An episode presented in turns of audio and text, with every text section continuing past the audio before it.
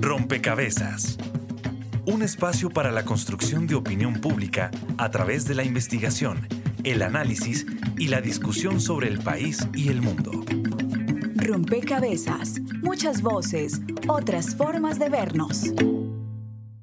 En nuestro planeta hay tanta vida y tanta agua que en vez de tierra debería llamarse agua. A la Tierra también la llamamos el planeta azul, porque visto desde el espacio, ese es el color que domina en su superficie.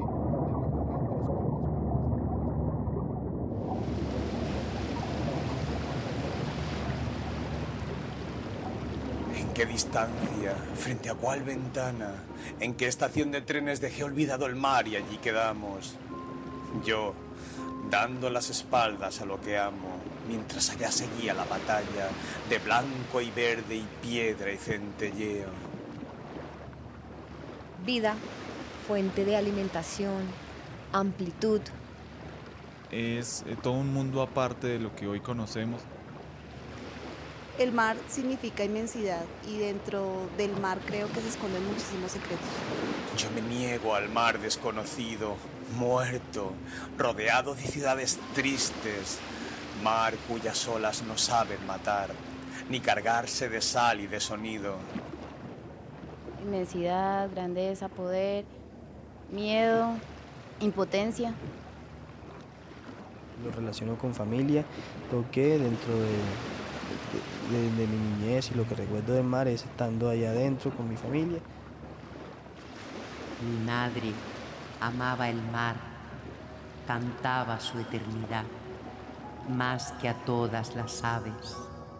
Lo amaba, rezaba su infinitud por encima de todas las criaturas.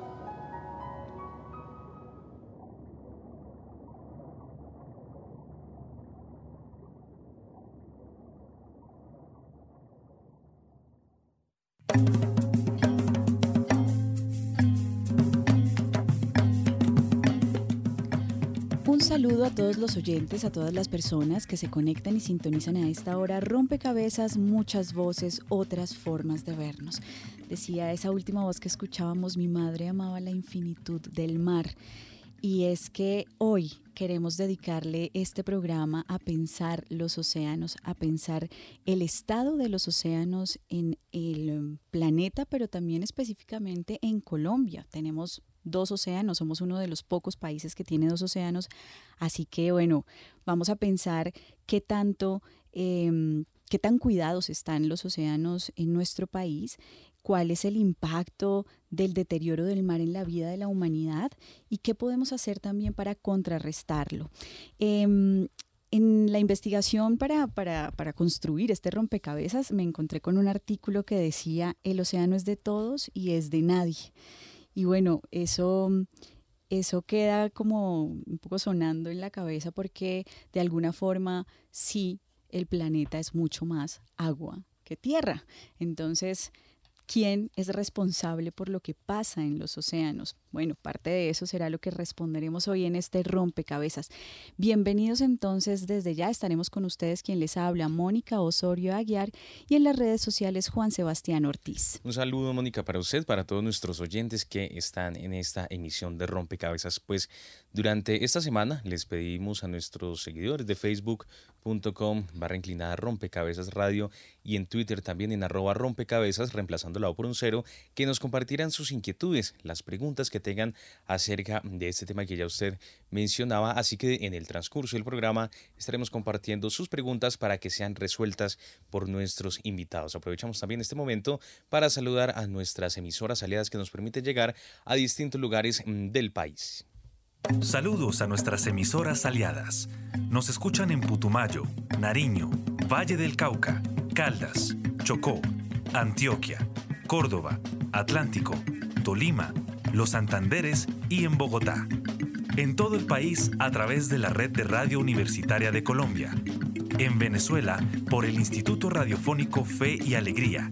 En América Latina por la Asociación Latinoamericana de Educación Radiofónica ALER. Y en el mundo entero por javerianaestereo.com y SoundCloud como rompecabezas-programa-radial. Bien, los océanos representan el 99% de la biosfera del planeta. Mm, eso al menos dice la información disponible en Internet. Cubren aproximadamente el 71% de la superficie de la Tierra. Y hasta hace muy poco em, los estados hicieron una conferencia, digamos, mundial para pensar el estado de los océanos. Em, eso, entre otras cosas, trae el, tema a rompecabezas. Mm, yo quisiera arrancar esta, esta conversación con quienes nos acompañan hoy en la mesa. Eh, planteando una pregunta y es primero reconocer cuál ha sido la relación histórica eh, de la humanidad con el mar, de la humanidad con el océano. Y con esa pregunta quiero darle la bienvenida a Francisco de Paula Gutiérrez. Él es profesor del Departamento de Ciencias Biológicas de la Universidad Jorge Tadeo Lozano. Bienvenido a Rompecabezas, Francisco. ¿Y cuál ha sido esa relación histórica de la humanidad con el mar? Pues la humanidad, digamos que cuando surgió, normalmente siempre vivió, digamos que en las áreas continentales pero la humanidad comenzó a buscar recursos y migrando recursos migró hacia las zonas costeras. Y digamos que allí tuvo muchas más oportunidades, por ejemplo, de alimentación. Y esa alimentación a, la fecha eh, es muy importante. Y de hecho el mar, digamos que en su importancia, pues ahí tenemos el origen de la vida. El mar es el mayor aportante de oxígeno a la atmósfera. El mar es una fuente modernamente, por ejemplo, de turismo muy importante, pero en el mar, eh, del mar depende más o menos 1.200 millones de personas. En las zonas costeras viven aproximadamente 490 millones de personas. El 40%, digamos que, de toda la proteína que se consume en el mundo procede del mar, ¿sí? Entonces, ahí digamos que radica la importancia. Fuera de eso, pues, digamos que la mayoría del transporte en este planeta es marítimo también, ¿sí? Entonces, la relación siempre ha evolucionado, la humanidad siempre ha hecho uso de los recursos y se ve, entre comillas, yo diría, que se ve beneficiada de manera gratuita. Usted dice, la humanidad siempre, siempre se ha beneficiado de esos recursos y al principio les compartía un poco ese, ese fragmentico de, la revista, de quién, de quién es el mar, ¿no? Porque dice, el océano es de todos y es de nadie. Pareciera que eh, de manera gratuita em, utilizamos los recursos y, el, y la atmósfera y el, ecosistema también eh, se favorece del mar, pero bueno, de quién es el mar en últimas. Y con esta pregunta quiero darle la bienvenida a Susana Caballero. Ella es profesora del Departamento de Ciencias Biológicas de la Universidad de los Andes. Bienvenida a Rompecabezas, Susana. Y bueno, ¿es, es así? ¿Es de todos y es de nadie el mar o...? Eh, primero que todo, gracias por invitarme hoy a hablar con ustedes. Em, yo tal vez diría que es de todos y le quitaría el que es de nadie. Em, y, y, lo digo así porque em, porque precisamente por pensar que no es mi responsabilidad, pues le hemos dado la espalda al mar. Em, el mar, como ya decían, es, es, nos trae muchísimos beneficios, lo que se llaman servicios ecosistémicos. Y, em, y no solo eso, sino que también ha sido fuente de inspiración para artistas, para músicos, para escritores. Eh, entonces es, digamos que tiene un valor mucho, mucho mayor al que tal vez podamos percibir. Em, entonces yo sí pienso que el mar es de todos y, y, que así como se han hecho cátedras especializadas, por ejemplo, en historia del país o en eh, procesos democráticos, pues sí debería haber educación sobre el mar, mucho más de lo que hay actualmente. Susana, pero si el mar es de todos, digamos, ¿Quién asume la responsabilidad por lo que hoy pasa en los océanos. En últimas, estamos hablando de una crisis. Em, en algunas, algunas, algunos científicos están diciendo el, el, el mar se está asfixiando. ¿Quién asume esa responsabilidad? Pues a ver, digamos que hay gobiernos em, y los gobiernos en sí han sido em, quienes han tomado, y varios gobiernos, digamos, en el mundo han tomado la vocería del mar, eh, y han, digamos, no solamente le han hecho caso a los científicos, sino que han implementado toda una serie de procesos y de programas para precisamente em, proteger el mar y para, digamos, tratar de deshacer mucho del daño que, que hemos hecho hasta ahora. Em, sin embargo, yo pienso que, que, cuando uno piensa, no, es el gobierno, pues entonces uno va a la playa y puede dejar la basura o come cualquier tipo de pez, eh, no le importa lo que pase con la basura, no sé. Entonces, em, pienso que, que, que ahí, digamos, hay que hacer un conjunto entre, obviamente, organizaciones gubernamentales, pero también eh, sociedad civil y, y, y, simplemente, pues, gente del común, todos nosotros.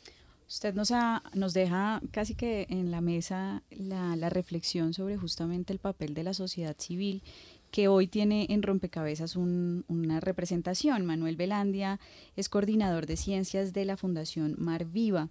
Y eh, digamos que la Fundación Mar Viva tiene presencia en Costa Rica, en Panamá, Colombia, y, es una iniciativa de la sociedad civil eh, preocupada por el estado de los océanos. Bienvenido Manuel y cuéntenos un poquito, eh, ya aproximándonos más al país, cómo está eh, Colombia y la región en términos de cuidado de los océanos. Muchas gracias, eh, Mónica. Un saludo cordial a la audiencia y, a, y al panel. Eh, yo creo que, que, estos últimos estos últimos años han sido de, de, de, gran reflexión de la humanidad acerca de cómo nos estamos relacionando con el océano y básicamente con pues con el agua y con nosotros mismos, ya que pues el agua es la es la vida y nuestra, nuestro sustento en la tierra.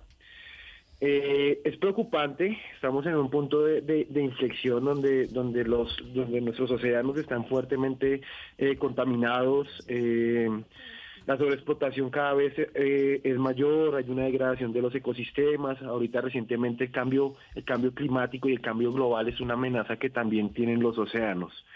Eh, en ese sentido, pues donde va a ser más vulnerable, pues van a ser los países donde estamos menos preparados o los, o los países, entre comillas, eh, que van en vía de desarrollo por, lo, por, por su misma eh, situación de vulnerabilidad.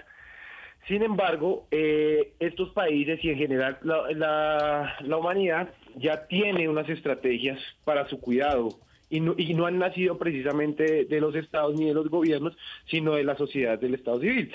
Eh, ¿Cómo lo hemos visto? Lo hemos visto con el tema del consumo responsable. Esa es una de las de las de las de las píldoras como más importantes que se le puede llevar ahorita al, ciudadano del común, y es que haga un consumo responsable de los recursos marinos, es decir, que consuma especies, por ejemplo, que no estén amenazadas, especies que hayan sido capturadas de manera responsable, eh, que se conozca qué especies son las que estamos consumiendo, eh, evitar, por ejemplo, el uso de, plásticos de una sola, de un solo uso. Es decir, las estrategias existen. La conciencia está empezando a nacer. Nosotros hace, hace que hace 100 años no existía una conciencia acerca de la, de la inmensidad y, de la abundancia que teníamos. A veces creíamos que los recursos eran infinitos. Eh, ya hoy es evidencia que no lo son.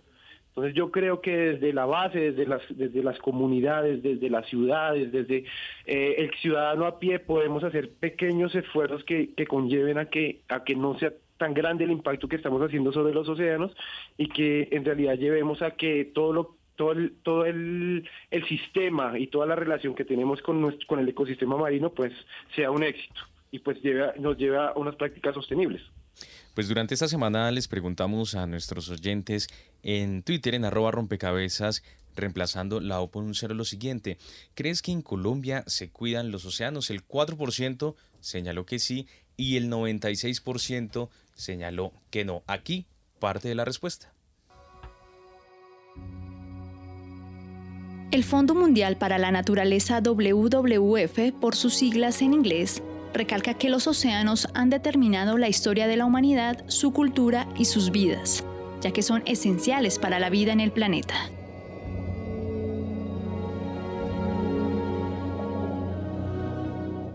Nuestros océanos alimentan a más de mil millones de personas, producen la mitad del oxígeno y son espacios para el turismo o el transporte de bienes.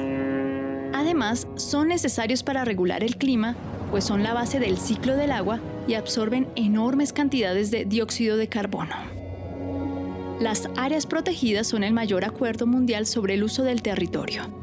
La creación de estas constituye uno de los primeros y más importantes esfuerzos de la humanidad por conservar la naturaleza. Rafael Hurtado, subsecretario ejecutivo de la Comisión Colombiana del Océano, nos cuenta. Ser un país tiene prácticamente el 50% de su territorio en espacios marítimos nos da una responsabilidad muy grande eh, y esa responsabilidad es de proteger estos ecosistemas marinos que son muy sensibles y que son importantes para el desarrollo, digamos, alimenticio y, para el futuro de, de nuestro planeta. Estamos en un momento interesante de la historia donde debemos tomar unas acciones concretas para proteger los océanos. Resulta que el océano tiene esa capacidad de absorber el CO2 de la atmósfera, pero como el CO2 pues se ha venido incrementando en las últimas décadas, el océano se está volviendo ácido.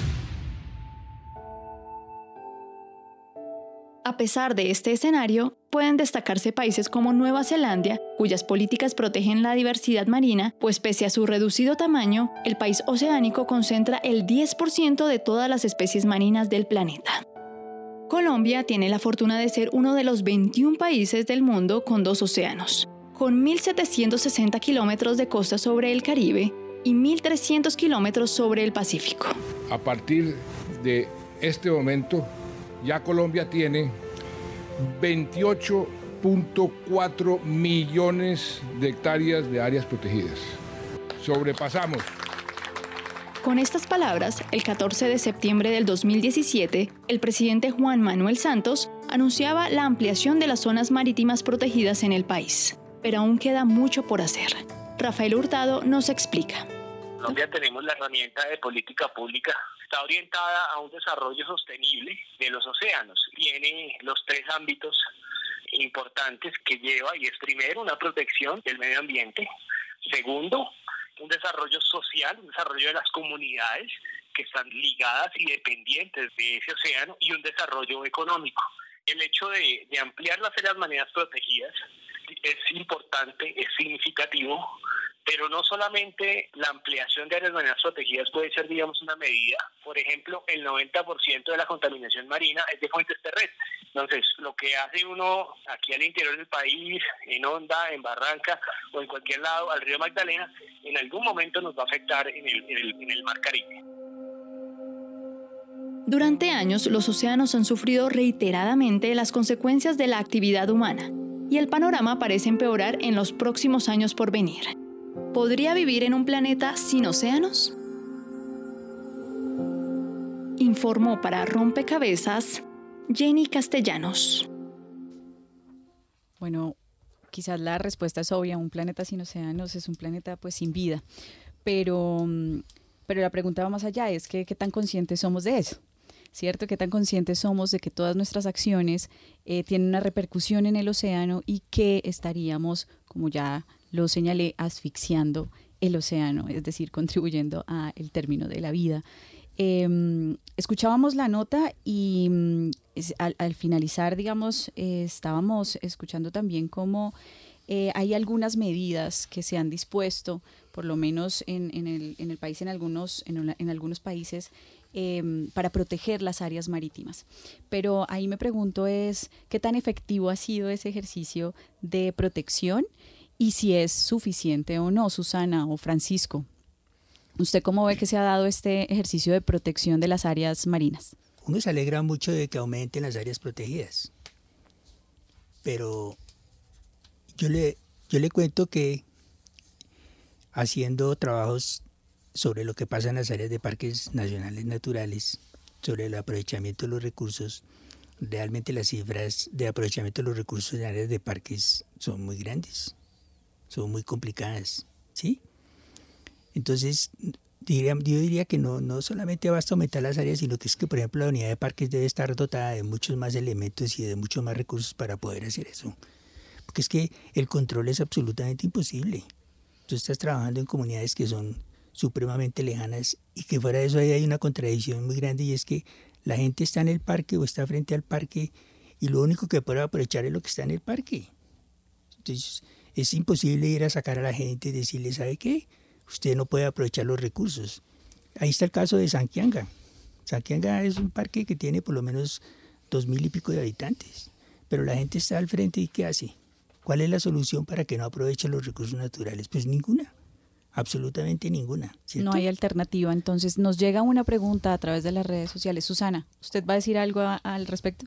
Sí, yo quería, yo quería complementar esto y, y decir que, digamos, algo que, que, se ha planteado y que es completamente necesario eh, y que además, digamos, de alguna manera podría facilitar un poco ese trabajo de, de custodiar y de cuidar esas áreas marinas protegidas es precisamente el tema de hacer manejo con las comunidades. No dejarlas por fuera, no decirles ustedes no pueden entrar acá a pescar y quitarles las redes y quitarles las artes de pesca, eh, porque eso es lo único que, crea son conflictos y eh, aumento, digamos, de la miseria en muchas de estas zonas cercanas a los parques naturales. Por otro lado, entonces pienso que el concepto de comanejo con, con las comunidades es supremamente importante. Por otro lado, Em, algo que es muy interesante es que sí, se han ampliado las áreas protegidas. Por ejemplo, se ha ampliado la zona de protección alrededor de la isla Malpelo y es uno de los de las em, áreas marinas protegidas que más custodia tiene, precisamente para que no entren eh, pescadores ilegales a, pescar tiburones, a hacer aleteo, etcétera. Sin embargo, eh, muchas veces aún no entendemos las dinámicas de los recursos que hay en esas áreas marinas protegidas. Entonces, por ejemplo, los tiburones pueden estar muy bien custodiados en Malpelo, pero las hembras de tiburones martillo salen y van a las zonas continentales, a la costa del Pacífico colombiano, a dejar sus crías. Eso lo sabemos por estudios genéticos en que pudimos encontrar correspondencia entre crías y parentales padres eh, de Malpelo y eso fue muy, un, estudio muy interesante, pero entonces lo que nos dimos cuenta es en estas zonas eh, de cría de los tiburones, pues es donde más se están capturando y precisamente se están capturando las crías. Entonces, em, si no hay, digamos, unos manejos coordinados entre esas áreas protegidas y otras zonas costeras, pues digamos que la, la, el, el, beneficio o el éxito de, de, estas áreas protegidas pues puede no ser, no ser muy alto, no ser muy exitoso o efectivo. Pues bien, eh, Manuel en Velandia de Marviva nos llega una eh, consulta, una pregunta a través de nuestra cuenta en Facebook. Eric Nieves mm, pregunta lo siguiente, ¿cómo los afecta la minería a los océanos y el modelo de desarrollo eh, de los océanos, Manuel? Sí, es claro que las actividades, eh, como ya se ha mencionado, las actividades que se realizan en, eh, en tierra repercuten directamente al océano, ya que pues es, un, es un sistema totalmente dinámico. Eh, en la extracción de minerales se, se utilizan muchas sustancias que son nocivas y que son solubles e insolubles en el agua. Al ser solubles o insolubles en el agua y que llegan directamente a esas fuentes hídricas, finalmente todo va a llegar al océano. Es decir, todo lo que llega, todo lo que producimos acá en tierra llega al océano. Esos metales pesados con que, por ejemplo, se extrae el oro, el platino, el zinc, finalmente van a llegar a los océanos, van a ser, la mayor parte, pues van a quedar eh, sedimentados. Sin embargo, otra parte muy importante de esos metales pesados va a entrar a un ciclo biológico donde las, las especies eh, de peces van a empezar a consumirlo eh, se va a trasladar por toda la cadena trófica hasta que pues va a llegar eh, lamentablemente a nosotros, es decir, nos estamos contaminando lentamente e invisiblemente. Sin embargo, la minería es, es responsable en gran parte de, la acumulación, por ejemplo, del mercurio que tenemos ahorita, eh, en gran cantidad del atún, podemos ver también en el, atrato, es decir, uno ahorita va a Quibdó, a Chocó y es muy complicado a veces comerse un, pescado que sale del atrato porque es reconocido que el atrato ha sido fuertemente afectado por, por temas mineros.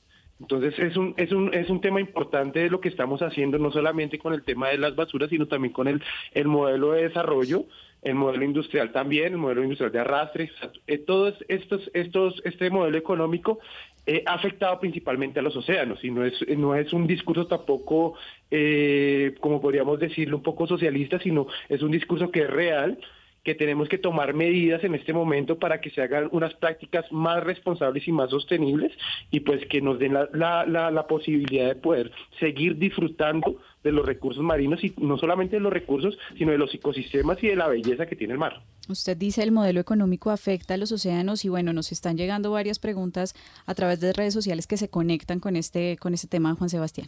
Pues precisamente Esperanza Medina también nos escribe vía Facebook lo siguiente, profesor Gutiérrez, me gustaría saber si existe una política de Estado frente a la protección de nuestros mares para que no se repitan casos como el de la Drummond en Santa Marta.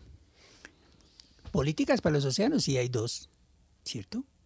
Una que sacó la Comisión Colombiana del Océano y la que sacó el Ministerio de Medio Ambiente como en el año 2004.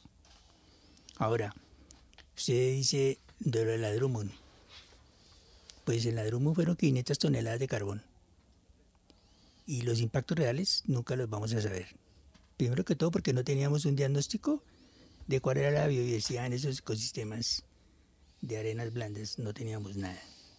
Entonces, en ese caso lo que hicimos fue una estima con, digamos, con un área que fuera muy parecida, en donde le colocamos un valor a, posiblemente los daños. Pero pues ahí están las toneladas y la situación sigue igual. O sea, ahí hay una contraposición entre una, algo que está en la política, perfecto, está escrita, pero la otra cosa es la manera como se otorgan los permisos, las licencias, ¿sí? Y se dan, y se, digamos, nos prestamos para poder hacer todas esas actividades. ¿sí? Puede que lo de la no se vuelva a repetir, ¿sí? Pero sí se repite lo de los hidrocarburos y sí se repite, por ejemplo, la contaminación producto de la minería.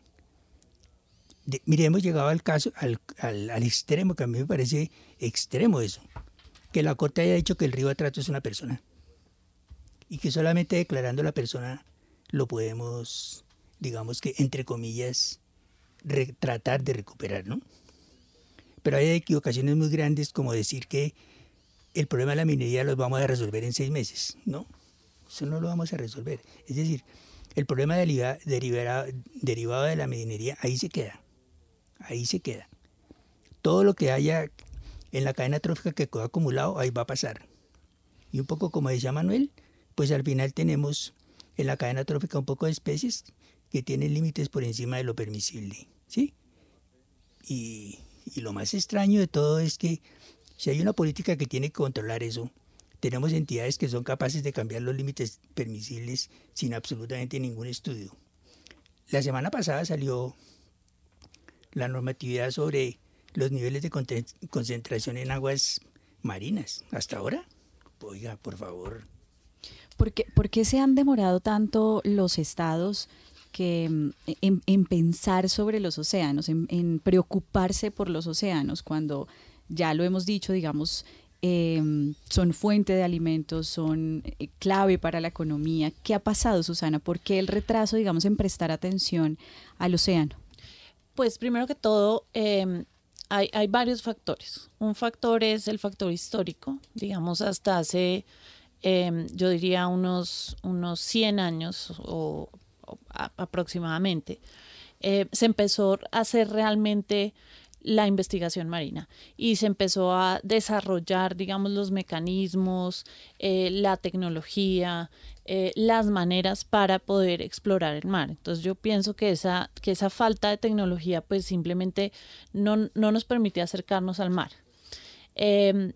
Por otro lado, una cosa que, digamos es como de la cultura general y cuando uno va al mar y ve esa inmensidad, es que digamos nuestro cerebro nos dice eso no puede acabarse nunca. Entonces, digamos, puede ser una cosa simplemente como de esa, de esa, de esa, mm, de ver esa grandeza y, y, decidir, no, eso no se puede acabar nunca.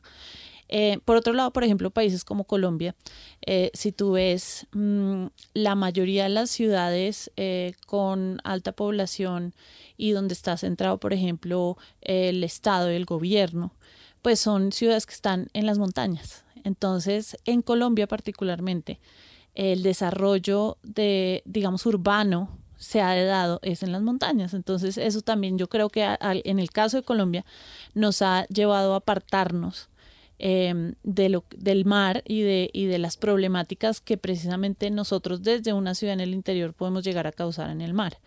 Em, entonces yo creo que por eso, yo, yo, pienso que particularmente en el caso de Colombia esos, esos, esos factores pueden haber influido en que hasta hace solamente unos cuantos años nos dimos cuenta de, del daño real que le estábamos causando a los océanos y que y también nos dimos cuenta que sin el océano no podemos sobrevivir. Bien, vamos a hacer una pausa en este rompecabezas. Están escuchando Javeriana Estéreo, sin fronteras. Bitácora es investigación, creación y análisis. Bitácora, de lunes a jueves de 8 a 9 de la noche por Javeriana Stereo.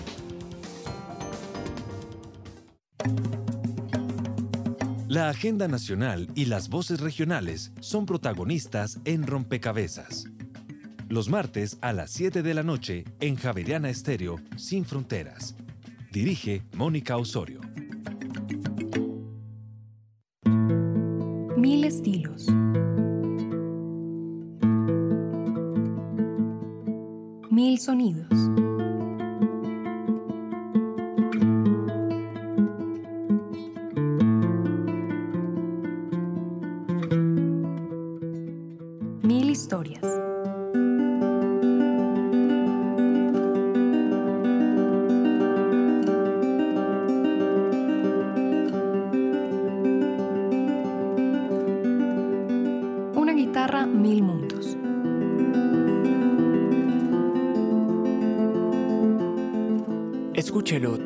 Los domingos a las 10 de la mañana, con repetición los jueves a las 11 de la mañana.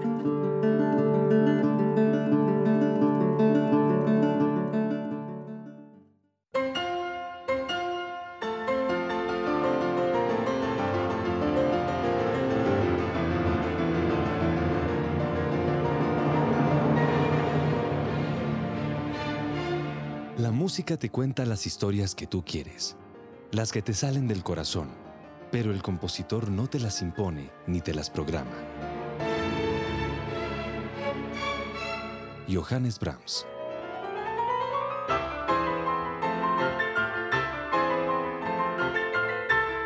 Javeriana Estéreo, sin fronteras.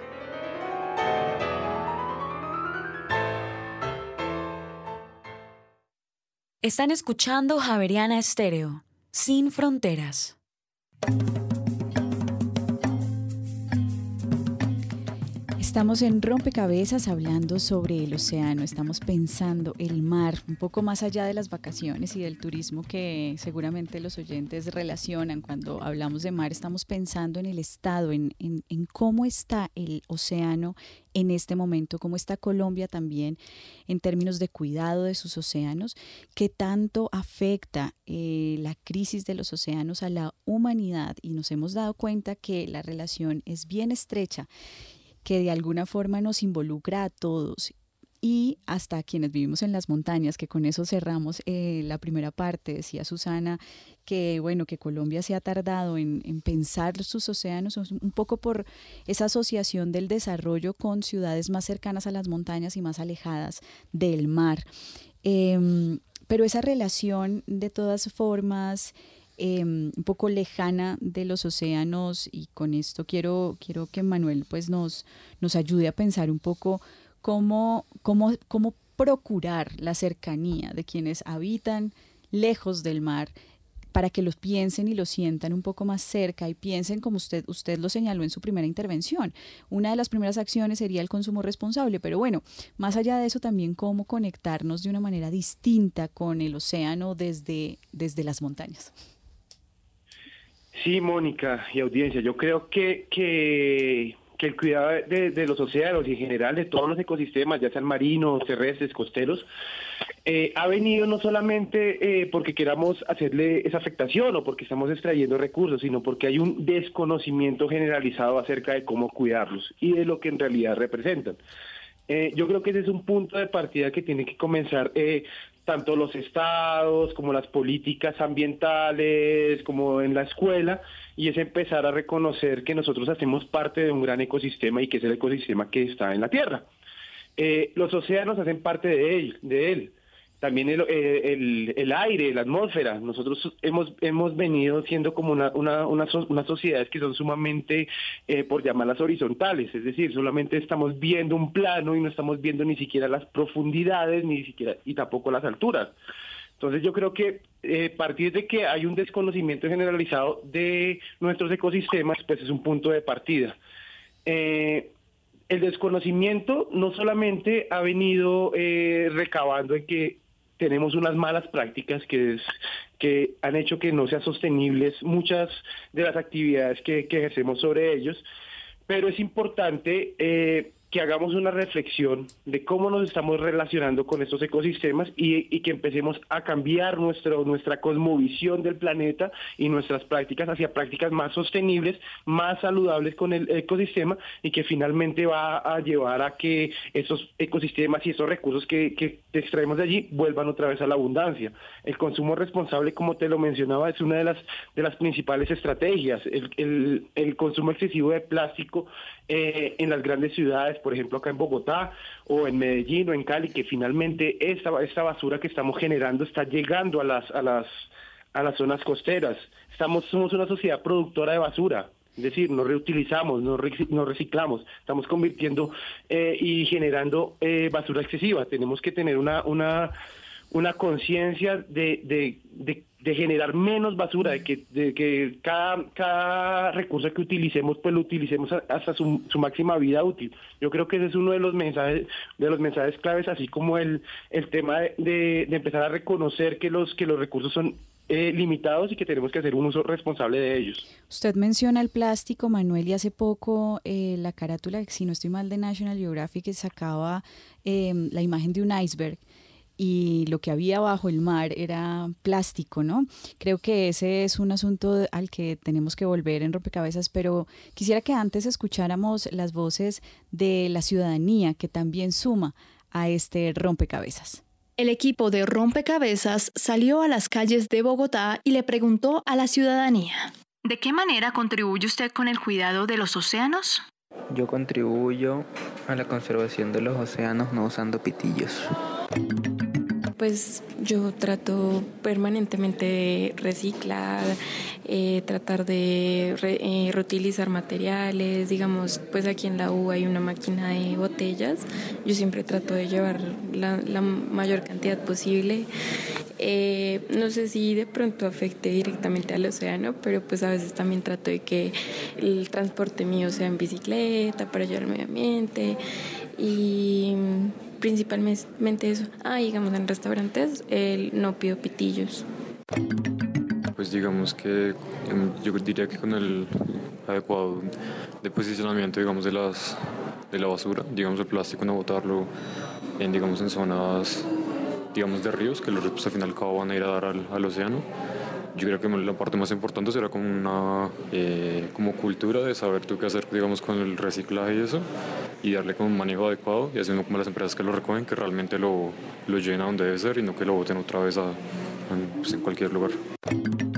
Eh, bueno, yo creo que la, la principal o el principal método que uno utiliza pues es la no utilización de productos desechables. Eh, tengo entendido que la utilización de los pitillos eh, pues es, eh, hace que, que se contamine mucho el, el, océano, igualmente los productos plásticos. Entonces, como evitar utilizar esos productos que son que no se pueden volver a utilizar y el producto pues que es que se puede volver a utilizar, pues reutilizarlo y y colocarlo en las canequitas que están dispuestas pues, para los productos reutilizables. Informó para Rompecabezas Jenny Castellanos. Eso es lo que la gente dice eh, que puede o que cree que puede hacer por cuidar los océanos. Eh, pero bueno, ¿qué tanto estas medidas realmente contribuyen, profesor Francisco, a cuidar el océano o qué haría falta realmente cambiar, transformar en términos de hábitos y de cultura también sobre la comprensión del océano para efectivamente, para decir menos y hacer más. Yo creo que la gente, lo primero que tenemos que hacer es informar. Y esa información, digamos que toca bajarla de tono, por ejemplo, lo que se hace en investigación, y hay que entregársela a la gente, que la gente la entienda. Cuando la gente tiene información es capaz de generar conciencia. Y el tercer paso es que la gente empiece a actuar, ¿cierto? Pero como el problema no, lo entendemos, como el problema no estaba diagnosticado, como, como no se divulga, ¿sí? pues simplemente la gente justicia y eso. ¿Y eh, usted cree que yo utilizando tales productos yo necesariamente estoy contaminando el mar? Pero es como que no ven la conexión entre una cuenca hidrográfica y el área marina. De ahí que en el mundo ahora hay una convención que se llama la Convención para la Protección del Mar Producto de, las Fuentes Continentales. El río Magdalena solamente le da al Caribe, para que sepamos, 130 millones de metros cúbicos de sedimento. Y cuando uno va al Caribe encuentra que eso se deposita en dónde? En todos los ecosistemas marinos. Están los arrecifes y hasta luego, ¿cierto? Eso le pasa al mangle, ¿sí? Cuando tú vas al Pacífico y encuentras todas las industrias, yo diría que el 90% de todos los desperdicios de las industrias van al mar. Es más, en, en, informes técnicos y en evaluaciones, el 60% de los residuos sólidos van a las cuencas hidrográficas y de las cuencas hidrográficas terminan en la zona costera. Entonces, si no hay información, y esa información tiene que ser, digamos que de la manera más plana. Para generar eh, conciencia, la gente comienza a actuar. ¿sí? Porque en realidad va a sentir de que va a perder. Ustedes han señalado, usted, de hecho, en, su primera intervención señalaba un número muy importante de personas que eran pobladores de zonas costeras en el mundo. Eh, y tú, eh, eh, Susana, hablabas de eh, el comanejo de las, de las fuentes hídricas. Bueno, hay, ¿cómo se está trabajando con las comunidades que viven más cerca al mar y con las industrias también en ese sentido? En el tema de las industrias, eh, pues sinceramente no estoy muy familiarizada con esa parte. Tal vez eh, Francisco nos pueda dar luces sobre eso. En el tema de trabajo con las comunidades, pues por ejemplo el trabajo que está haciendo Mar Viva es realmente un ejemplo porque ellos eh, han, han, no solamente han ayudado a las comunidades a entender cómo hacer la pesca, de una manera más eh, sostenible, utilizando las artes de pescas correctas, etcétera, sino que adicionalmente han ayudado a abrir mercados para esa pesca. De manera que, que eso sea... entonces a Manuel que nos acompaña y que es parte de la Fundación Mar, Mar Viva, ¿cómo ha sido eso en la práctica, Manuel? ¿Cómo trabajan en el comanejo con las, con las comunidades y cómo también han ayudado a entender quizás en la cadena de comercialización eh, una conciencia mayor sobre los efectos en el océano? Bueno, eh, todo, todo, el, todo el, el, programa que hemos venido implementando en el Pacífico Norte Chocuano, pues se enmarca en una gran metodología que es el ordenamiento espacial marino. En ella involucramos tanto el componente científico como el componente técnico, pero también muy vital el componente comunitario. Hemos vinculado a comunidades de, pescadores de, del Pacífico Norte, comunidades como Juradó, Bahía Solano, Nuquí, y ahora incursionando en el Bajo Baudó, con, con, unas buenas experiencias. Podemos ahorita contar la experiencia de, de Red Frío y, en, y de Wok en, en Bahía Solano y Bogotá con, una, con un acercamiento a una cadena de valor y a un mercado responsable con incentivos tanto para el pescador, como para el comercializador y también, por supuesto, para el consumidor que está recibiendo un producto de calidad y pues un producto pescado de manera responsable. Eh, el pescador ha, ha, sido muy, muy receptivo, ya que pues ha recibido tanto un incentivo económico, porque la pesca responsable que está haciendo le facilita pues su, su práctica, es decir, antes pescaba, antes tenía que eh, llegar tener un mayor esfuerzo para sacar pescado. Ahora con estas prácticas pues, eh, puede capturar un pescado de mucho más calidad y que le representa mucho mayor eh, valor e incentivo económico, entonces también lo está haciendo. Es decir, la cadena de valor empieza desde el pescador hasta el consumidor y, y así creando un círculo virtuoso. Eh, asimismo, se, está, se, involucra a la, a la, población local, ya que el, el, el pescador no simplemente eh, es una, un eslabón, sino que también su familia, las, mujeres que, que, que, viven de la pesca, de la piangua, la extracción de piangua, todas estas pequeñas economías que se, que se van eh, formando alrededor de los recursos marinos, pues directamente se están, se están beneficiando de estas cadenas de valor con el interior. Eh, básicamente nosotros hemos, eh, hemos venido apoyando estas iniciativas, actualmente queremos seguir que estas, que estas eh, iniciativas se, se, se multipliquen en otros lados del país.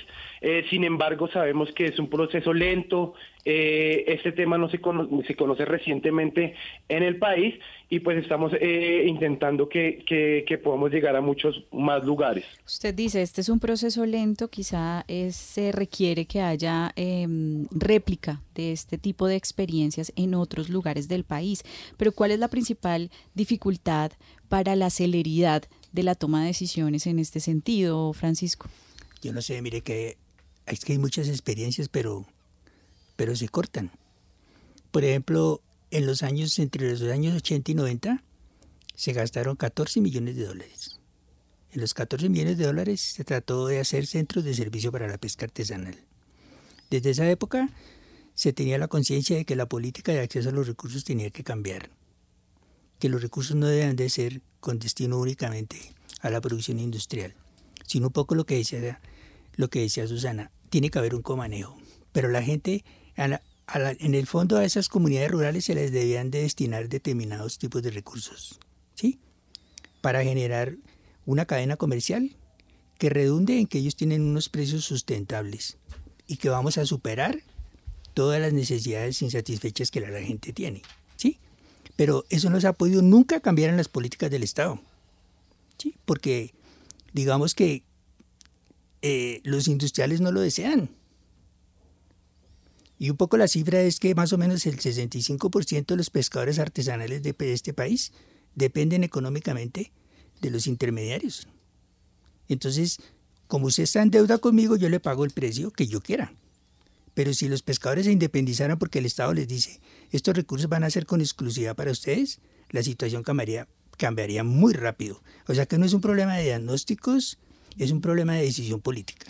Y esa decisión política, em, en esa decisión política es fundamental este tipo de reflexiones que se hacen desde la academia, pero ahí también me pregunto es eh, cómo ir un poquito más allá para lograr efectividad. Susana, usted quería pues, decir algo. Sí, yo quería decir algo que es que es un que ha sido un proceso interesante eh, que han que digamos ha, involucrado a distintas eh, instituciones. Que es lo que se, que digamos Marvivo estuvo también involucrado, que es el establecimiento de una zona exclusiva de pesca artesanal en el norte del Chocó. Em, ese proceso pues ha sido muy interesante porque precisamente es darle una prioridad em, en, sobre el uso del recurso a las comunidades costeras. Em, y, digamos que puede ser un, un, ejemplo nuevamente a replicar y puede ser una manera en que precisamente se le dio esa prioridad y, y es un proceso interesante porque, por ejemplo, eh, los pescadores empezaron y digamos hablaban con Marvillo, les decían es que se nos está acabando el atún. Eh, y cuando se hablaba con los pescadores industriales de atún, pues que son unas flotas enormes, eh, los pescadores decían, los, los industriales decían, no, eh, nosotros pescamos un atún de unas poblaciones de atún muy diferentes a las que pescan los, los, los pescadores artesanales. Y precisamente con otro trabajo que hicimos en, en genética mostramos que en el Pacífico colombiano hay un, una población, un stock Em, de atún aleta amarilla y básicamente es el mismo que pescan los pescadores artesanales y los pescadores industriales, eh, que obviamente digamos tienen unos movimientos y unas migraciones, pero entonces en ese sentido pues es un ejemplo muy interesante que se le haya dado esa prioridad a las, a las, a los, a las comunidades, eh, que obviamente es difícil de, de monitorear y de, y de, proteger esa zona de exclusiva, entonces digamos que los, ahí también toca tener una organización, digamos, dentro de la comunidad, que ellos mismos sean capaces de regular y de, y de controlar quién entra a pescar y con qué artes entran a pescar, etcétera. En ese, en ese, en ese sentido de, mm, digamos, de autogestión, de autorregulación, de cómo las comunidades se van fortaleciendo en ese, en ese sentido, yo quisiera que Manuel, eh, usted que trabaja muy de cerca con, estos procesos comunitarios, mm, pudiera compartir también las... Em, preocupaciones o expectativas que hay desde las comunidades respecto a eh, las decisiones, digamos, de gobierno, las decisiones más de centro, eh, que afectan en últimas el mar, porque no tenemos, digamos, la oportunidad de escuchar a los pobladores, pero a través de, de, ustedes que trabajan con ellos, que los conocen, podemos saber también cuáles son esas preocupaciones y también, ¿por qué no?, cuáles son sus propuestas. Sí, pues en el, en el caso, por ejemplo, particular del Pacífico colombiano, no es un secreto que ha habido una ausencia prolongada del Estado. Es decir, las comunidades más alejadas eh, geográficamente han sido eh, como puestas a la deriva allí para que sobrevivan de los recursos como ellos puedan sin ningún control y eso también ha llevado a que los pescadores y los habitantes y las comunidades ejerzan malas prácticas, es decir, tampoco estamos idealizando a los pescadores porque hay unas comunidades que todavía están pescando, por ejemplo, con ojos de malla muy, muy pequeños que están afectando también eh, los recursos, por ejemplo, la tala de manglares que también afecta directamente al recurso pesquero, es decir, todo este sistema se está afectando no solamente por la industria, sino también por las comunidades que que han estado a la deriva y que tampoco están, eh, eh, por decir eh, de cierta forma, afectando porque quieran, sino porque existe un desconocimiento y porque no tienen otra forma de vida puestas allí. Eh, el gobierno, eh, pues a través de la Autoridad Nacional de Pesca, la UNAP, o las, corporaciones autónomas como autoridades ambientales, pues han venido eh, ejerciendo algunas políticas, sin embargo, no han, no han sido suficientes para las comunidades. Y las comunidades, pues se, han visto, pues como lo mencionaba, a la deriva frente al Estado y a la presencia del Estado. ¿Qué, es lo que la comunidad reclama? La comunidad no reclama nada más que, que pues poder sobrevivir, poder llevar una, un, modo de vida eh, de calidad. Eh, sin embargo, la presencia del Estado históricamente ha sido de, control y de restricción, pues lo podemos ver, por ejemplo, en el Caribe con los parques nacionales, lo que pasa, por ejemplo, en, las islas de Rosario, en el Tairona, eh, en el Pacífico también con la, con la pues con, con, con, las prohibiciones cada vez más, eh, más restrictivas con el tema de los parques nacionales que lo estuvimos eh, ya mencionando. Sin embargo, no ha habido eh, una, una, suficiente postura de, proposición o propositiva para que las comunidades, por ejemplo, a través de sustitución de artes, a través de incentivos de mercados como los mencionábamos, a través de estas zonas de comanejo, pues puedan participar. Eh, en ejercicios pioneros como la CEPA, la Zona Exclusiva de Pesca Artesanal, o el DRMI Golfo de Tribugá, o ahorita recientemente el, DRMI Encantos de los Manglares del Bajo Audo, pues son experiencias que poco a poco han, ido vinculando al, Estado para que empiece a sentarse en la mesa con las comunidades y que las empiece a escuchar para que se pueda llevar a, feliz término tanto los, los objetivos de conservación de las áreas, ya que pues es importante que conservemos esas áreas, pero que también haya un uso responsable y que también haya una vida digna para las comunidades. Las comunidades en este momento eh, están exigiendo pues que el Estado tenga una presencia no solamente coercitiva, sino que también eh, eh, que sea una, una presencia un poco más educativa y que les permita a ellos seguir aprovechando esos recursos, pero de manera responsable. Bien, ahí está a través de Mar Viva la, la, voz también de las comunidades de las comunidades de pescadores que están también trabajando para pensar y, y cuidar los océanos. Nos quedan muy pocos minutos, pero quiero aprovechar esos minutos que nos quedan para conectar con el océano a esa audiencia que quizás no está tan cerca de él y que mm, no sabe qué hacer, no sabe cómo, cómo pensar distinto sobre el océano y que quizás aquí, entre todos nosotros, entre ustedes eh, quienes digamos, dedican su vida a pensar el océano, pudieran darle un mensaje a esa audiencia para conectarse desde una manera muy distinta, desde una mirada bien amplia con eh, la realidad y, las, y los riesgos también que hay si no tomamos una conciencia temprana. Francisco, su mensaje para la audiencia de Rompecabezas. Yo le, yo le diría a todas las comunidades costeras de que antes de aceptar cualquier propuesta del Estado, deberán de tener una posición clara sobre lo que quieren. Y el Estado tiene los diagnósticos para hacer las cosas. Yo voy a contar una experiencia córtica. Yo estudié pesquerías en Japón. Y a los japoneses no les interesaba si el pescador sabía leer o escribir. El, el Estado les da el 90% de lo que, el 80% de lo que vale un proyecto. Y allá lo que llamaríamos aquí departamentos es una prefectura. La prefectura les da el 10 y es el 90. Y ellos tienen la obligación de colocar el 10. Pero ese proyecto tiene como mínimo 10 años de acompañamiento. Aquí eso nunca ha pasado a pesar de que se ha planteado. Jamás en la vida. Es decir, ya no hay nada que inventar. ¿Sí? Nada que inventar. Lo que toca es tomar una decisión. Y esa decisión la debe tomar el Estado en beneficio de las comunidades, ¿cierto? Y en beneficio de la seguridad alimentaria y en sacar a la gente de ese escenario de las necesidades básicas insatisfechas. Esa sería mi posición. Ellos son los que tienen, en el fondo, que hacerle los planteamientos serios al Estado. Entonces su llamado es a las comunidades costeras para que de alguna forma se preparen para esas negociaciones con el Estado, porque usted dice, el, el Estado tiene diagnósticos suficientes y hace algunas propuestas, pero que no implican transformaciones necesariamente en la manera. Y lo voy a contar, yo tengo todos los estudios del Pacífico comunidad por comunidad y tengo los proyectos formulados y se los entregué al Estado. Lo mismo pasó con La Guajira, lo mismo pasó con la zona del Amazonas y pasó con el Caribe, completos. Los diagnósticos completos con las formulaciones de transporte, de capital semilla, de capacitación, todo está hecho. Bien, este es el mensaje entonces para eso es un mensaje como doble para el Estado y para las comunidades también. Emanuel, su mensaje para la audiencia de Rompecabezas, ¿cómo pensar distinto y conectarse de una manera distinta con el océano?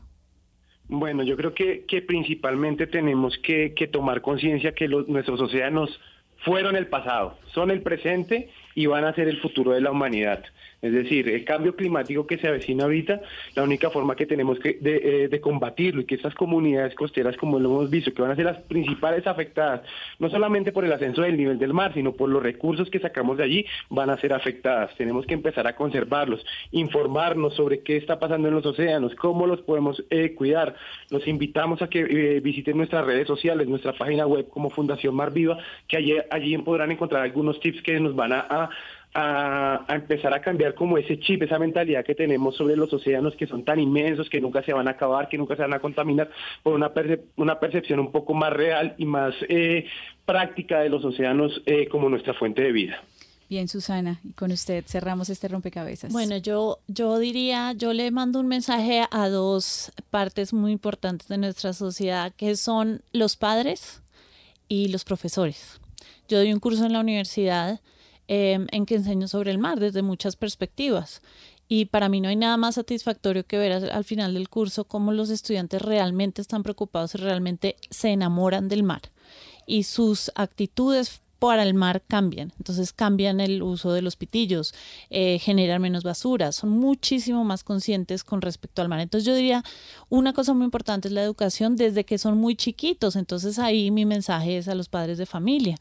No importa si no hemos ido al mar, no importa si no sé cuándo lo vamos a hacer, pero el mar está y hay mucho material, hay muchos documentales, hay mucho material muy interesante em, en Internet que uno puede utilizar, no solamente para los profesores para enseñar del mar, sino para nosotros como padres enseñarle a nuestros hijos a querer el mar. Bien, el mar, el pasado, el presente y el futuro de la humanidad. Y la necesidad de una educación más consciente, de un que conduzca a un cambio de comportamiento frente a la, al mar. Con esto cerramos este rompecabezas, no sin antes agradecer a Susana Caballero, profesora del Departamento de Ciencias Biológicas de la Universidad de los Andes, Francisco de Paula Gutiérrez, profesor del Departamento de Ciencias Biológicas de la Universidad Jorge Tadeo Lozano y Manuel Belandia, coordinador de ciencias de la Fundación Mar Viva. A ustedes muchísimas gracias por acompañarnos eh, en esta emisión y recuerden, el próximo 8 de junio es el Día Internacional de los Océanos, así que a concientizarnos, a pensar mejor y a pensar mucho más conscientes sobre nuestras acciones eh, con relación a los océanos. Un saludo, recuerden que estuvieron con ustedes quien les habla, Mónica Osoria Guiar, y en la producción de Rompecabezas, Juan Sebastián Ortiz. Rompecabezas, una producción del CINEP, Programa por la Paz, la Pontificia Universidad Javeriana y la emisora Javeriana Estéreo 91.9 FM. Rompecabezas, muchas voces, otras formas de vernos. Los paisajes sonoros de Rompecabezas cuentan con audios tomados de distintas fuentes. Para conocer el origen del material, diríjase a www.cinep.org.co.